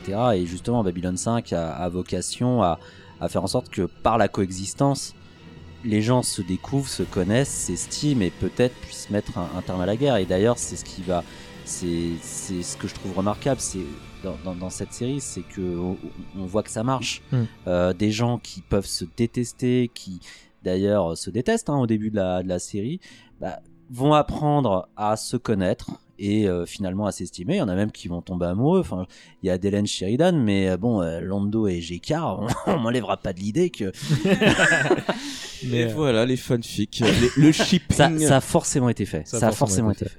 Mais euh, je me dis, je, je vais rebondir sur un truc que t'as dit, mais je sais plus ce que c'est juste. Euh, pa- pa- pa- pa- pa- j'ai- bon, tant pis. Deuxième tour de, de, de personnages préférés. Si vous en deviez en citer un rapidement, un autre euh, que vous aimez bien. Bah c'est ouais alors Gekar était mon deuxième préféré. Bah, mais le docteur, j'ai j'ai quand même une certaine tendresse pour le docteur euh, Franklin. Franklin parce qu'il est, il a, il a souvent des intrigues très intéressantes hein, sur les rapports entre médecine et, euh, et actualité. Mm. Euh, et puis euh, il a euh, comment dire euh, il a un petit côté assez assez pro assez assez sympa qui moi me plaisait bien il me rassurait Franklin en il, fait il déguste aussi pas mal. hein, C'est vrai. Mais je crois que le meilleur épisode où, où il déguste, où il se rend compte que, que, bah, qu'il est bien peu de choses, qu'il est juste un humain, c'est quand euh, il y a une race, euh, des parents extraterrestres euh, qui viennent sur la station pour lui demander son aide parce que leur fils est condamné. Et il leur dit, bah non, mais c'est rien, ça, il est juste, c'est une, opération bénigne. Et là, les- les extraterrestres qui sont très religieux, dans leur religion, opérer leur gamin signifie ouvrir son corps et son âme va s'évanouir, donc il est hors de question. Ils vont préférer laisser euh, leur enfant mourir, en fait. Euh, donc il y a un gros parallèle avec les témoins de Jéhovah qui ne veulent, qui ne peuvent pas euh, subir d'opération. Enfin, je crois que c'est les témoins de Jéhovah. Et euh, Franklin va quand même faire son opération et va dire bah regardez, il va bien. Et du coup, les parents se rendent compte que que euh, bah, le fils a été opéré et pour eux, c'est plus leur fils. En fait, que ce, la, la, ce qui sort de la bouche de son fils, c'est les paroles du démon. Donc, ils se décident à le tuer eux-mêmes. Et donc là, Franklin bah, se tombe des nues et il est détruit par par son par, par son propre acte en fait. Et Ah, j'ai oublié ça. Ah en ouais, fait, j'ai entièrement oublié Franklin. Je ne sais pas qui est ce personnage. bah, c'est le docteur. Oui, mais je l'ai oublié. Ah me... Je vois pas qui c'est. Mais Franklin, il était. C'est dingue que tu l'aies oublié. non mais Franklin, euh, c'est un, un type qui perd. euh, je dis pas qu'il perd ses illusions, mais c'est vrai qu'il se, prend des scuds moraux dans la gueule en tant Mm. que médecin parce qu'il est confronté à d'autres, à d'autres coutumes, euh, à d'autres traditions. Mais en fait, on, on pourrait trouver ça sur Terre. Hein, euh, les, les dilemmes moraux auxquels il est confronté. C'est à ça que sert la SF. voilà, justement, c'est réinterpréter. Cette série, c'est de toute façon une allégorie, une allégorie constante de questions d'actualité, de questions politiques et même de questions religieuses et voire de questions de conneries Mm. pures. hein. Fabrice vient de montrer une photo de- du personnage à Sarah qui fait Ah oui, c'est. Ton deuxième perso, euh, Sarah C'était le seul Renoir. euh, Ouais, oui, oui, c'est vrai. Euh, moi, ils ont déjà été cités, hein, j'avoue. Il y a ben, euh, Londo, ben, Vir. Vire, ouais. d'accord. Ouais. Toi, t'en as dit Garibaldi aussi, t'en as un, Euh, un autre Garibaldi et Gécard, je, je le kiffais bien parce que c'était un peu un Renoir aussi. T'en as un autre, euh, Nico Bester. Ah, bah, je l'attendais celui-là. Le FDP de première catégorie, Alors, franchement. En deux mots, le corps psy, donc bah, tout est dit. bah voilà. Euh, une brigade de télépathes à qui on ne fait pas confiance et on a sans doute raison. Mm, Et. Bester, alors on peut dire qu'il est interprété par. Merde, comment il s'appelle? Ah, le mec Bah, qui joue- Chekhov. Euh, Chekhov dans Star de Trek, Star Trek, mais j'ai mais oublié je- son je nom à pas son nom. Et, il est euh, allemand. Je crois qu'il a un nom allemand, euh, le type. euh, Ah, j'ai oublié son nom. Et euh, Et c'est qui Bester alors? Et Bester, c'est un, je crois que je sais plus si c'est le chef ou un des chefs du corps psy, mais c'est un, c'est un type extrêmement euh, odieux qui a l'air, euh, qui a l'air vraiment, il a une apparence en fait d'onctuosité, d'obséquiosité, de grande politesse. C'est quelqu'un de très cultivé d'ailleurs, et parfois il se désole de l'absence de culture de ses adjoints. Et mais à côté de ça, c'est un manipulateur odieux, pervers. On sent que non seulement il se plaît à manipuler, mais en plus il prend son pied à le faire véritablement. C'est la plus grosse pute de la série. Et il y a attends, ça va Tout va bien D'accord. Compote. Ah, compote, oui, d'accord. Et il y a un truc très amusant avec Dexter. Nico parlait de Dexter. sa... Dexter, c'est un, psychopathe. Oui, pardon. euh, c'est un autre. C'est un autre psychopathe. Nico parlait euh, de sa culture, c'est qu'il passe son temps à lancer des, des vannes subtiles ou à balancer des citations pour se foutre de la gueule des gentils qui ne les comprennent jamais parce qu'ils ne connaissent pas les citations et donc ça leur passe pas dessus la tête. Et je me rappelle euh, d'une scène où il lance une citation de Dickens en fait euh, pour euh, se moquer de Garibaldi qui ne comprend pas. Et l'autre lui dit mais c'est Dickens, espèce d'ignare, vous connaissez pas Dickens? Euh, un des meilleurs persos et c'est un personnage irrégulier et tant mieux parce que sinon euh, le détester à chaque épisode ça demanderait beaucoup d'efforts. Euh, moi je vais citer Marcus qui est donc un membre des Rangers donc une espèce de caste qui qui se qui lutte contre le vrai méchant de, de la saga et c'est Aragorn on en parlait avec Nico tout à l'heure. C'est le personnage pur c'est l'incarnation des Rangers donc euh, il a un but et un but personnel et un but plus grand que lui-même et, en- et il c'est vraiment là là t'as envie de lui faire des mamours à Marcus quoi en fait. Dommage qu'Ivanova n'ait pas voulu le faire. Dommage qu'Ivanova n'ait pas voulu. Laisse préserver pour moi. bon, qu'est-ce qui va pas dans la série? Est-ce qu'il y a un truc qui va pas? Qu'est-ce qui ne vous plaît pas euh? Mais plaît pas, c'est compliqué à dire. C'est-à-dire, effectivement, les effets spéciaux ont beaucoup vieilli. Moi, je sais, premier épisode, c'était assez violent. Il, a- il m'a fallu un moment pour surmonter la mocheté, on va dire, euh, de certains décors. Non, sérieusement. Mais finalement, c'est quelque chose qui s'évanouit vite. Je sais pas si les effets spéciaux euh, s'améliorent ou c'est juste qu'on est tellement pris dans l'intrigue que finalement on ne prête pas on attention. Euh, c'est pas un problème qui dure très longtemps. Ensuite, il y a ce problème pour moi effectivement d'une première saison où j'ai eu un petit peu de mal à adhérer, peut-être à cause d'un personnage principal qui sera qui était moins marquant que le sera Sheridan, et d'une cinquième saison où il y a plein d'épisodes exceptionnels, mais qui ressemblent quand même à une très longue conclusion. Et c'est vrai qu'il y a ce regret un petit peu d'une intrigue principale qui a fini trop vite. Mais c'est très dur, hein, surtout aujourd'hui où maintenant il y a profusion de demander à quelqu'un de regarder un, un show de 5 saisons, dont la première est, euh, est, une très pilote. grande. Hein Gigapilote. hein. Ouais, ouais, c'est, c'est, je comprends, hein, ça demande un putain d'effort. Hein. Mais la, la première saison, euh, elle, elle comporte des épisodes très engagés euh, politiquement, et je crois qu'il y a, il y a un épisode quand même consacré au droit de grève, et euh, Oui, avec Galactica, euh, parce qu'on en parlait avec Cess, et, euh, et je crois que c'est la, c'est la seule série avec Galactica, qui est notre série de SF d'ailleurs, je crois que c'est le- la seule série américaine à parler de droit de grève, Mm. euh, ce que je trouvais absolument incroyable à la première, à la première diff. Mais il est vrai que cette saison-là est, est un petit peu gâchée par un petit manque de rythme, euh, peut-être pas la personnalité de Sinclair qui est trop, euh, trop balai dans le cul, oui. Je comprends très bien pour le coup euh, que la prod ait, ait, ait voulu que, comment dire, que Sinclair évolue ou simplement dégage. Parce que l'arrivée de Sheridan va donner beaucoup plus de punch Mm. à, à, à la série, sachant que Peut-être que c'est une coïncidence, mais dans la saison 2, les choses commencent aussi à se décanter vraiment. C'est-à-dire que la saison 2, je- c'est celle de l'assassinat du président terrien, le président Santiago. Non, c'est la fin de saison 1. ça, C'est la fin de la saison. ouais. Oui, ah oui, effectivement, il se fait dessouder euh, à la fin de la ça, saison 1. Sinclair Voilà. n'est plus là, Ivanova est seule à bord et on leur dit ah, non mais Sinclair il va pas revenir. Bon en fait l'acteur a été lourdé, mais euh, c'est là qu'on demande à Sheridan non non pas la peine d'aller à cette affectation. Maintenant vous êtes le nouveau capitaine de Babylon 5. Euh, Et donc même le spectateur il est dérouté par Mhm. tout comme les personnages. Et du coup, Sheridan arrive dans un contexte euh, très euh, politique très euh, très remuant, très intéressant, avec ce mystère autour de la mort du président Santiago, mais qui euh, rappelle le mystère Kennedy, hein, mais qui s'inscrit finalement dans l'intrigue et notamment dans, dans cette fameuse guerre froide avec entre les comment dire les Vorlons et ceux dont on n'a pas parlé jusque-là. Les c'est pas grave. Enfin, on a, on a beaucoup spoilé, mais euh, s'il y a des gens qui ont été un minimum motivés par ce qu'on a dit, on va leur laisser un peu découvrir le truc. Mais euh, c'est, tu vois, rien que ce, ce truc-là montre le nombre d'interactions entre intrigue principale très très grosse, très longue, qui est vraiment en fil rouge et parfois euh, c'est à peine si t'auras un tout petit indice par épisode et euh, les, les intrigues euh, secondaires qui fourmillent dans tous les sens et tout se recoupe. Je suis, je suis, je suis encore épaté par par le, le, le- le- la, la, la dangerosité de d'être Joe Michael Straczynski, d'être dans sa tête pour penser à tout ça en fait. C'est, c'est, ça m'épate. Euh, bah, un épisode préféré? Alors si vous bon un ou deux, euh, si vous deviez. Là on en a déjà évoqué quelques-uns, mais est-ce qu'il y en a un qui vous fait dire ce truc-là c'est c'est il est important pourquoi? Moi, c'est vraiment, euh, c'est vraiment du, du ressenti pur, parce que les épisodes étaient peut-être pas si dingues que ça.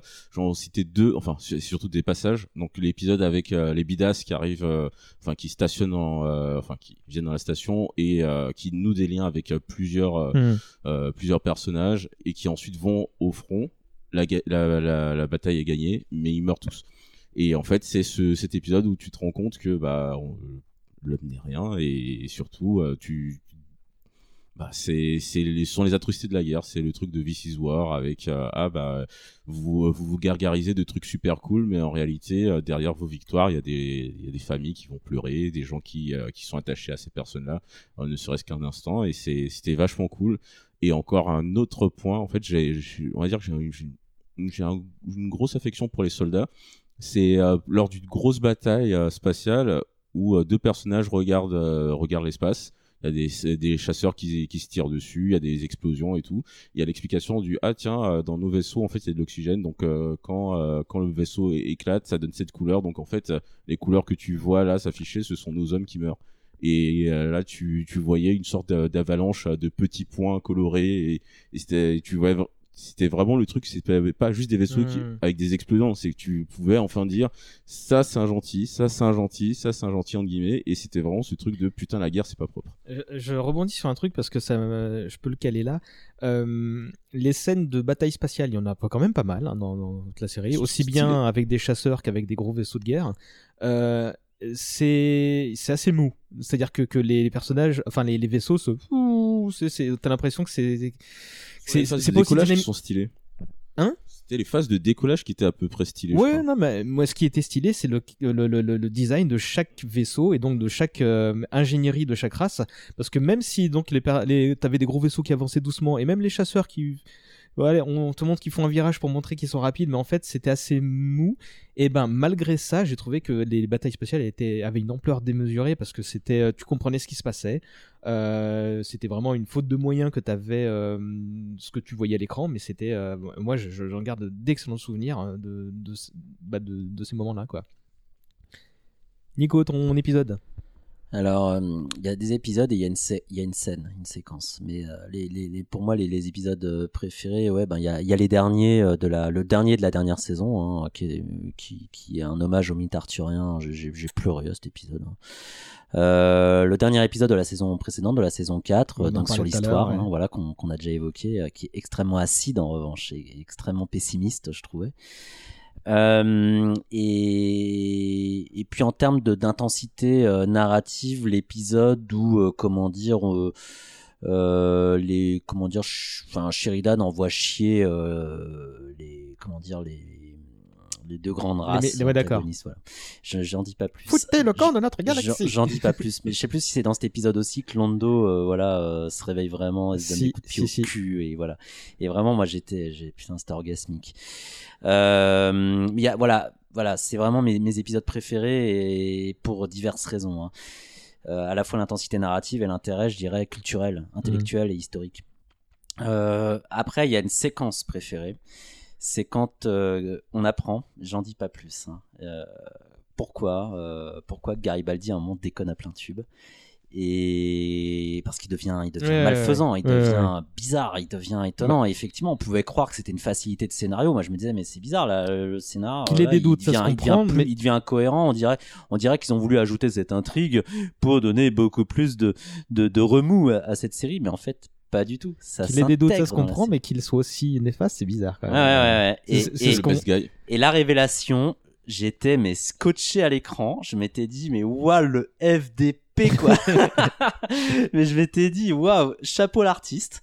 Euh, mais véritablement, j'avais été, j'avais rien vu venir, mais rien du tout. Et en plus, c'est c'est fait dans une espèce de huis clos euh, euh, assez euh, assez flippant. Euh, euh, J'en dis pas plus pour qu'on découvre, mais Mm. c'est- c'était malheureusement, enfin, c'est ma séquence préférée puisque c'est celle qui me vient vraiment à l'esprit dès qu'on parle de cette série. D'accord. Euh, Sarah, ton épisode préféré? Ou ta séquence, ou les deux. Alors, ben, je vais. C'est un peu les mêmes que Nico, c'est-à-dire, euh, évidemment, malgré ce que j'ai dit sur la saison 5 euh, qui est hors de l'intrigue principale, je me rends compte que la plupart des épisodes qui me sont bien restés en mémoire sont ceux de la saison 5. Et euh, bon, il y a celui dont j'ai parlé avec euh, cette émission de propagande qui va être tournée à Babylon 5. Ça, mais c'est pas la saison 5, ça, je crois, si? Si, si. Si, d'accord. C'est au moment, effectivement, où, où non seulement Sheridan est, a plus ou moins remporté la victoire, il est devenu une, une influence importante, en fait, dans euh, l'Alliance inter- interplanétaire, et par conséquent très euh, critiqué.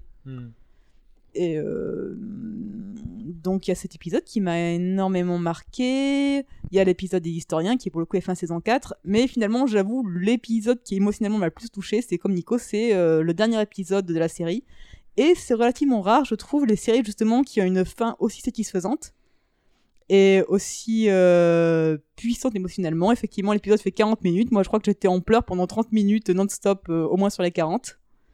Et euh, je sais ouais, c'est un gros spoiler, je vais pas le balancer quand même, mais c'est une rare fois où on meurt sur la destruction d'un objet déshumanisé en fait, Hmm. et il y a disparition des personnages importants chez Aidan, mais il y a également disparition d'autres choses qui qui en soi est finalement également un personnage, et euh, c'est très très très puissant comme épisode de fin. L'épi- la saison 5 étant, étant une longue conclusion finalement, qui a ce côté satisfaisant que certes euh, il y a un côté un petit peu rallonge par rapport à l'histoire principale, mais ça permet aussi de terminer tous les arcs narratifs de façon extrêmement satisfaisante. Tout sauf un. Tout sauf un? Ouais, bah, Londo euh, qui se retrouve euh, bah, sa nouvelle position, mais qui. Ah euh, ouais, mais si, non, mais on sait comment euh, va se terminer son histoire. Oui, mais c'est une, c'est une euh, porte ouverte vers une série spin-off dont on va parler dans un instant après. Mais euh, oui, on va parler dans un instant. Euh, je connaissais pas. Avec les gardiens Euh, je sais plus comment il s'appelle, mais euh, c'est Crusade, la série des spin-off. Mais quand on parlait justement de fausses pistes, euh, la... on on a quand même la fin de l'histoire de Londo, à défaut Hmm. d'avoir toute son histoire. Et cette fin aussi, on avait des fausses pistes dessus, et ça aussi, ça va être un- quelque chose auquel on s'attend pas, et Hmm. qui est très très bien euh, fichu. Moi, c'est pas tant des épisodes parce que d'autant que vous en avez cité. Je pense qu'il faut qu'on cite donc le double épisode La guerre sans fin que j'ai évoqué tout à l'heure, qui est le fameux épisode qui explique tout Sinclair en fait, qui, qui où il revient et là il redevient quand même. euh, il est super imposant, le personnage a changé et on explique pourquoi et, et ce qu'il va devenir. Ça c'est euh, wow. Ce qu'il est devenu. Ouais, ouais, ouais. Euh, moi- en fait, il y, a- il y a dans pas mal de, de- d'exemples que vous avez cités et, et on- dans certaines choses qu'on a dites un peu plus tôt dans le podcast, moi je me dis ça c'était pathos, ouais, ça, ça fleurait, mais c'était pas grave parce que c'était des moments euh, que- qui faisaient plaisir à voir. Et, euh, je sais qu'il y a des gens euh, qui me disent ouais non mais ça franchement c'est soit facile soit euh, il tend la perche pour pour juste faire la petite larmichette qui va bien. Mais moi à chaque fois qu'on m'a fait cette critique là dans les moments que je vous euh, je me dis bah non mais moi j'ai bien aimé Euh, il y a deux épisodes en particulier donc euh, auxquels je pense c'est euh, j'ai plus les noms en tête mais euh, quand il y a un problème de régime du côté des Mimbari donc on pense que c'est le, régime le plus euh, sain hein, le plus clair. Et en fait bah, il y a un conflit entre les castes religieuses et guerrières. Les guerriers sont sur le point de de de, hum, bah, de prendre le pouvoir alors que la, la, la, la civilisation Mimbari se repose sur le, le socle guerrier re- religieux et ouvrier et euh, donc il y a un gros problème et c'est Délène qui, va sur le point de se sacrifier euh, pour, euh, pour régler la, situation, je vais pas le décrire comment, mais il y a le Conseil Gris qui est donc la haute autorité Mimbari qui est composée de trois ouvriers, trois religieux, trois guerriers. Et donc le début du problème venait du fait qu'il y avait quatre guerriers au Conseil et donc voilà, il y a eu des problèmes. Et donc après le, gros bordel, les Mimbari, la crise politique est, est passée et le Conseil Gris est reformé par Délène. Euh, par l'autorité qu'elle s'est donnée, hein, quelque part, mais elle décide, euh, tout le monde dit, bon, bah, elle va faire l'inverse, elle va mettre les religions en première place, et elle appelle deux religieux, deux guerriers et cinq ouvriers. Et elle fait un truc, bah ouais, euh, avec nos dissensions à la con, euh, on a brûlé, failli brûler notre planète, et c'est qui qui va la reconstruire? Bah c'est les ouvriers, donc c'est bien à eux d'être en première ligne. Et là tu fais, c'est même pas que t'as un discours bolchevique en tête, tu te fais, putain Front tu- populaire. tu peux l'interpréter comme ça, mais en fait c'est facile, mais je fais, ouais, c'est le truc que j'avais envie de voir en tant que spectateur. Et pourtant, il y a des gens ici qui n'aiment pas Délem. Et qui n'aime pas la gauche. Euh, et l'autre moment du genre, c'est quand bah, il y a un personnage qui prête serment euh, à une poste de haute fonction euh, dans la saison 5, et il prête serment sur quoi? Sur un livre qui réunit les premières pages de chaque livre religieux de ce que va être le gouvernement, de nouveau gouvernement en place. Tu dis, putain, c'est facile, mais c'est bien pensé. j'ai trouvé ça plutôt charmant en fait. Euh, je me disais bah ok bah comment accepter toutes les religions toutes les croyances toutes les euh, euh, bah, tout- ouais, toutes les croyances de chacun et euh, se dire non mais je vais respecter tout ça dans le, le- le- le nouveau dans les cadres des nouvelles fonctions qui vont qui m'ont été données Série de gauchistes. ouais, totalement. Et euh, du coup, ça, je m'en souvenais pas trop. Et euh, le livre religieux de la Terre, c'est? Et bah, non, mais c'est pas un seul Ah, livre Harry religieux, Potter, c'est non plusieurs religions de chaque oui. planète en fait. Euh, Et d'ailleurs, bah, en fait, euh, Joe Michael Straczynski c'était un athée convaincu, mais il s'est beaucoup intéressé sur les religions et euh, en fait, il a une approche plutôt bienveillante de chacune d'elles en fait dans, dans, dans la série, euh, qu'elle soit fantasmée ou euh, écrite pour la série Comme ou tous les euh, vrais athées. Ou euh, bah bienveillante ou lucide hein, je trouve je, je suis, euh, j'apprends qu'il est athée parce que je trouvais au contraire que la, la religion euh, je dis pas dominer la série mais revenait euh, revenait assez assez fréquemment euh, puisque de toute façon tous tous les personnages sont un peu en quête de sens aussi. Donc il y en a qui se réfugient un peu dans la religion d'autres qui n'arrivent pas à en sortir et, et notamment comment dire ouais, le peuple des Minbari qui est complètement un peu bloqué par ça Mm. Euh. Et donc bah voilà, ça c'était mes moments à moi. Euh, on a quasiment fini et vu que je le, le- qu'on a fait une pause et que le timer s'est emballé, je sais plus où on en est. Donc à part euh, vous dire euh, euh, deux trois petites deux trois petites choses. Est-ce que vous avez lu des comics ou des romans ou des trucs comme ça? Non, il n'y a pas eu beaucoup. C'est pas une euh, série dans laquelle il y a eu beaucoup de transmédia ou euh, je sais qu'il y a eu quelques romans traduits en français dont qui étaient pas qui avaient pas un grand intérêt, mais il y avait notamment une trilogie de Greg Keyes, un nom qui doit te dire quelque chose, Nico, à Ouais, l'époque de Star Wars ouais, ouais, ouais. qui est sur le Corpsy, qui raconte sa naissance, son ascension et sa chute. il tombe Ah bah écoute, je sais pas, j'ai pas je m'en souviens plus du tout euh. Non non, mais c'est un truc original quoi. Ouais. C'est c'est c'est c'est pas. euh, il y avait il y avait des téléfilms non? Euh, il y a eu voilà, c'est là où je voulais en venir. Il y a eu euh, des six téléfilms, dont le commencement, qui est en fait un truc, bah, comme toutes les préquelles à voir après, hein, qui qui montre euh, comment ça. Bah, c'est, ça revient sur le, co- le conflit entre Mimbari et Terrien, euh, plus particulièrement.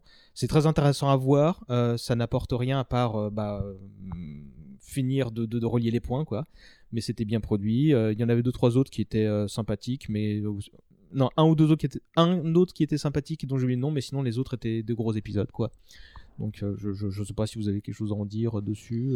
Sur les téléfilms, j'ai pas tout vu. J'ai vu que le au commencement ou le commencement qui qui est super intéressant du point de vue euh, préquel en fait. On apprend un tas de choses, on voit des, des personnages euh, plus jeunes, hein, euh, ce qui est parfois difficile.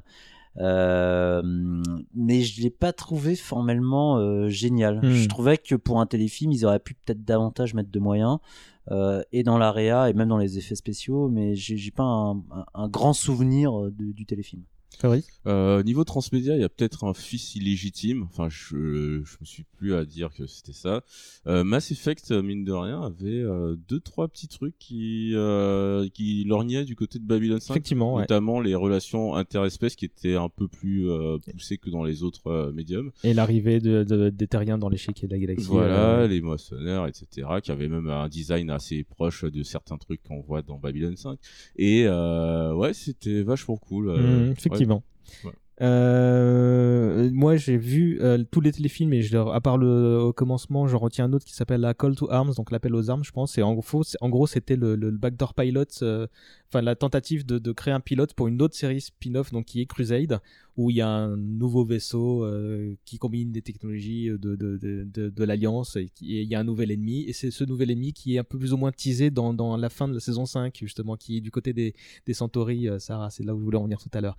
Et cette série qui a fait 13 épisodes et qui s'est plantée, elle devait s'appeler. Elle, ça a été diffusée en France, mais je sais plus où, euh, sous le titre de 2267 Ultime Croisade. Donc encore Euh, une je crois est traduction. passé euh, sur Canal aussi parce que je l'ai vu, donc euh, j'ai pas eu accès à Internet super euh, super rapidement, donc je crois que c'est passé sur Canal. ouais. Euh, J'ai noté qu'il y a un truc qui s'appelait Legend of the Rangers aussi, euh, qui était un truc qui se passait après. Il y avait GK dedans. Euh, apparemment, ça avait l'air bien cheap. Je l'ai pas vu, mais pourtant, c'était une première tentative de, re- de, de relance. Là aussi, c'était un pilote dans l'espoir de faire une série, mais ça s'est planté. Et il y avait The Lost Tales, qui est une espèce d'anthologie de trois histoires que j'ai pas vu non plus et qui arrivé encore plus tard. mais, mais voilà. Euh, de toute façon, il n'y a pas d'autres trucs sur Babylon 5. Euh, Straczynski a dit euh, que si retour il avait, ce serait au cinéma ou ça ne se ferait pas. Je pense que ça ne se fera pas. Euh, c'est quoi l'héritage de Babylon 5 aujourd'hui S'il devait y avoir une série qui reprend un petit peu le truc, bah, je pense. Mass Enfin, une- Effect. Mass Effect, c'est un très bon exemple, ouais. euh. Moi, je dirais, pour le côté sociétal, etc., Galactica, c'est très différent, mais euh, il y a quand même pas mal de points communs. Notamment le fait d'utiliser la SF euh, pour euh, aborder plein de sujets euh, de politique, de société, sur la race, sur la religion. Je suis entièrement d'accord. C'est même si le propos et le ton sont ne- n'est pas le même, il y a, il y a la même envie d'aller dans ce sens-là. Et en ce qui me concerne, c'est j'aime énormément Galactica, un peu, je dois l'avouer, pour les mêmes raisons que j'aime Babylon 5, c'est-à-dire euh, des personnages super bien caractérisés. Le scénario est un peu moins bien foutu, soyons honnêtes. plus de longueur et euh, plus de tirage à la ligne, mais euh, il y a quand même beaucoup de qualités en commun. Je l'admets. Et c'est vrai que Babylon 5, avec les effets spéciaux et la réa de, de Galactica, euh, là pour le coup, je pense que la série était définitivement inoubliable. Mmh. C'est-à-dire que Ba-. Babylon 5, quelque part, ce que je regrette, c'est qu'elle soit venue dix ans trop tôt, en fait. Elle serait venue en 2005 et pas en 95. euh, je pense que pour le coup, euh, son, son, son, son côté marquant euh, ne, poserait, ne, ne- ne poserait pas question. Euh, le problème de Babylon 5, c'est que euh, artistiquement, ça appartient aux années 90, Mm. années 80, 80, mais en fait même les années 80 plutôt que 90. Euh, les mouvements de caméra, les plans, etc., les effets spéciaux, même si pour l'époque ils étaient au-dessus de la moyenne, ont malheureusement terriblement mal vieilli. Et ça se ressent même davantage dans la première saison, je trouve. Si bien que c'est une série qui est, difficile, je pense, à amorcer de nos jours. Mais une fois qu'on franchit le cap de la première saison, qui est exigeante aussi intellectuellement, hein, euh, une fois qu'on franchit ce cap, euh, je pense qu'on peut la revoir euh, sans, problème. C'est tellement bien écrit, c'est tellement bien structuré, les persos et les peuples sont, tellement sont si intéressants que on ne peut qu'accrocher. Maintenant, le leg, le leg de tout ça, euh, oui, euh, c'est pas de sitôt qu'on reverra une, une série aussi parfaite dans sa, dans sa structure, non. Bah, C'est bien en plus, vous avez euh, embrayé sur la conclusion. hein. Est-ce que ça se regarde bien aujourd'hui? Sarah avait commencé à y répondre tout à l'heure, donc c'est parfait. Et attends, une série euh, de sur des trucs dans l'espace qui plaît à un gars qui n'aime pas les trucs dans l'espace, c'est ça montre qu'elle est elle dépasse justement son cadre SF euh, et euh, en fait elle est, euh, elle est transverse. en fait. T'as pas vu Galactica du coup? Euh, si justement je me suis lancé dans Galactica parce que je me suis dit ah tiens ça ressemble à Babylon 5 et je, je suis pas rentré dedans. Bon, c'est pas grave. On te frappera vraiment tout à l'heure après. Euh... T'aimes pas Star Wars, t'aimes pas Galactica, mais qu'est-ce qu'il fait là, quoi? J'aime un peu Star Wars, j'ai dit. Bon, allez, euh, il nous reste plus qu'à jouer ensemble. Vous, vous n'allez pas déjà nous quitter? Il est l'heure de jouer J'avais deux trois questions à vous poser. Parce que vous êtes les meilleurs parmi les meilleurs. Ça va être super marrant. Je ne rappelle pas les règles pour gagner un peu de temps, hein, de toute façon vous les connaissez, et comme vous n'êtes que trois, ça va être chacun pour sa gueule. Ça va être très rapide, hein. vous êtes prêts? Oui, je pense avoir un oui. Euh, Michael Straczynski a aussi travaillé dans l'animation, pour laquelle de ces séries il n'a pas participé. Les Maîtres de l'Univers, Jace et les Conquérants de la Lumière, ou Spiral Zone? Je dirais Jace. Eh ben tu aurais tort. Ah merde. La Spiral Zone. Eh ben, tu aurais raison. Mais il y a une petite subtilité. En fait, donc, il a bossé pour les deux séries et aussi pour Spiral Zone, mais il a fait qu'un seul épisode avant de s'engueuler avec le manager euh, parce qu'il trouvait qu'il c'était un gros con. Et du coup, il n'a pas signé ce script sous son nom. Il a utilisé le pseudonyme de Fate Grey, qui est une référence au voleur de cadavres de, de Robert Louis Stevenson. Donc, euh, le monsieur était partout.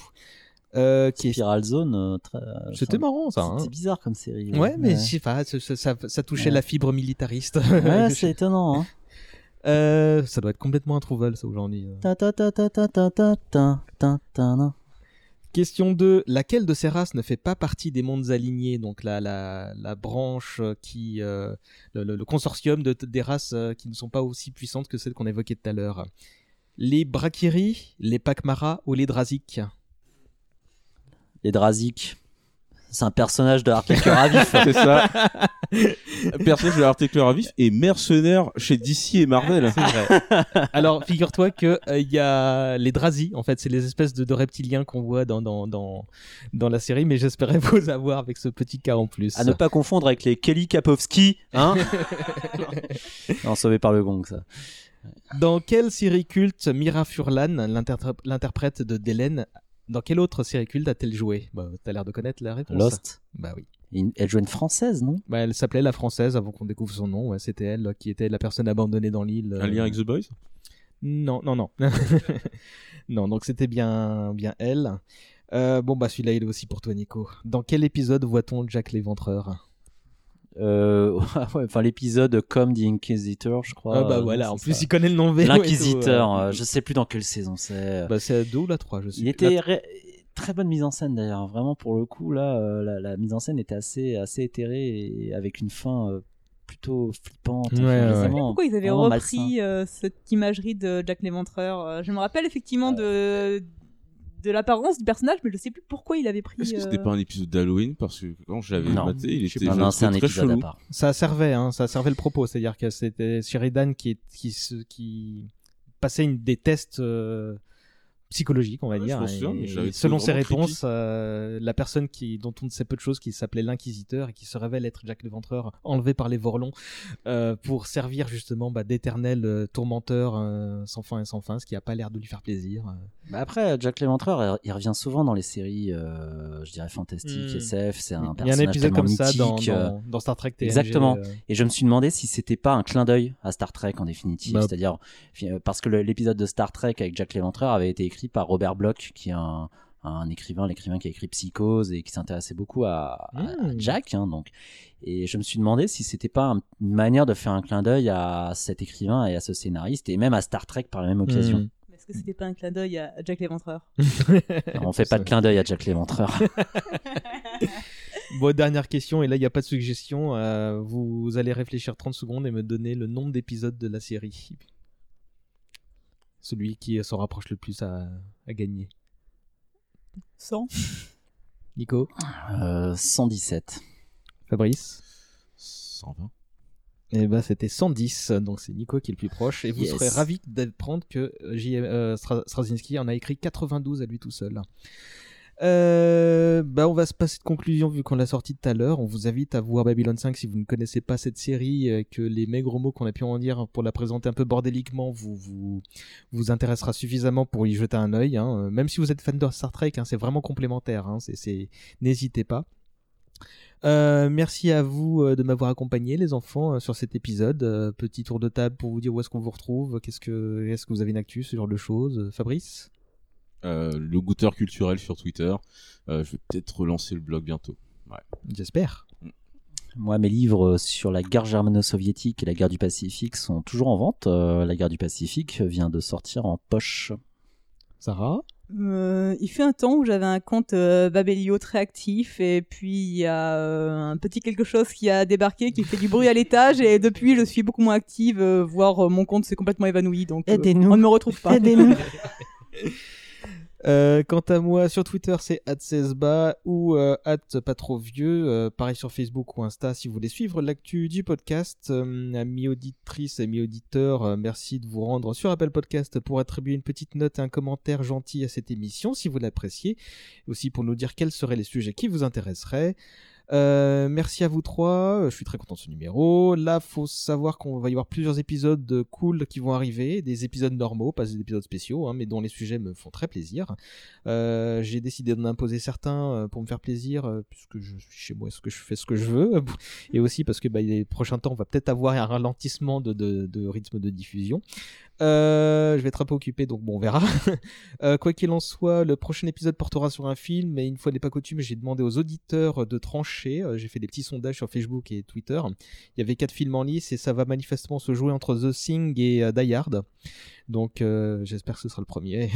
Ouais. Euh, euh, on se quitte en musique et là je suis un peu emmerdé euh, parce que j'ai vraiment pas de, de morceaux particuliers en tête euh, sur euh, sur la bande son euh, de Babylone. Si vous avez des idées, Euh, le euh, palmacho. Le palmacho. Babylone. On se libère de tes chaînes, Babylone. Je, je vote pour. Ton star system, Bon, euh, peut-être. Ah oui, je pense que je vais mettre ça. Je vais essayer de trouver autre chose pour, pour montrer Babylone, à quoi Babylone, Babylone. ressembler la, la bande son de la série. Je vais me débrouiller. Allez, merci à tous, bisous et à la prochaine. Salut. Salut.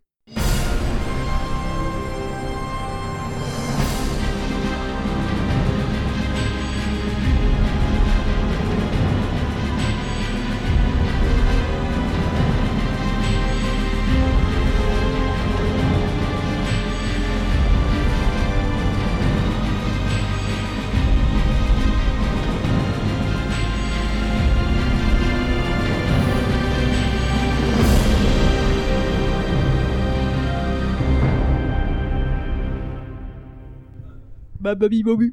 Babylone. Loris Babylone, Babylone, Non, non, on tout t'aura est- tous Babylone. On est... Babylone. On se libère de tes chaînes, Babylone. de ton sars Dissem. ah non, elle supprime ça. Hein. Bah non, non, c'est mon bonus, ça. ça, ça vient d'intro. Elle va se faire poursuivre par le palmachot. Who keep on grooving? Oh yeah! Hey man, man, I want you to fight the power Ganja Wai, hands up for the resistance against Babylon. Terminal littéraire, et mes frères sadistes et Voltaire. Babylone, tu peux regarder ton système. Babylone, on va se libérer de tes chaînes. Babylone, tout Antoine n'est que haine. Babylone, Babylone, oh Babylone.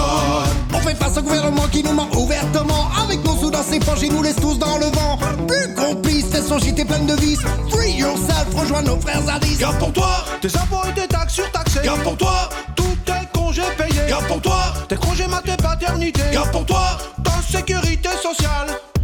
Toi et tout, ton RSA. avec mon eczéma si j'ai pas sécu, je suis Babylone, on veut bien une partie de ton système. Babylone, on va se libérer un peu de tes chaînes. Babylone, il y a de la haine en toi, mais pas que. Babylone, Babylone, oh Babylone. Babylone, ok pour le remboursement. Remboursement. Et pour la mutuelle à 60% capital. Et ta mutuelle, 60%. Et ta sédic, le pôle emploi. brr.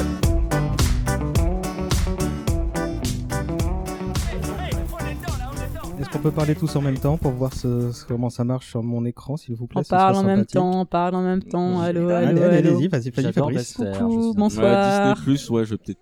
Je maintiens que Bester est le meilleur personnage. Bah, gna, gna, si je fais ça aussi. C'est quand même un con, hein, faut le dire. hein, C'est quand même un gros salopard. Je désire Ok, sexuellement Silence absolu.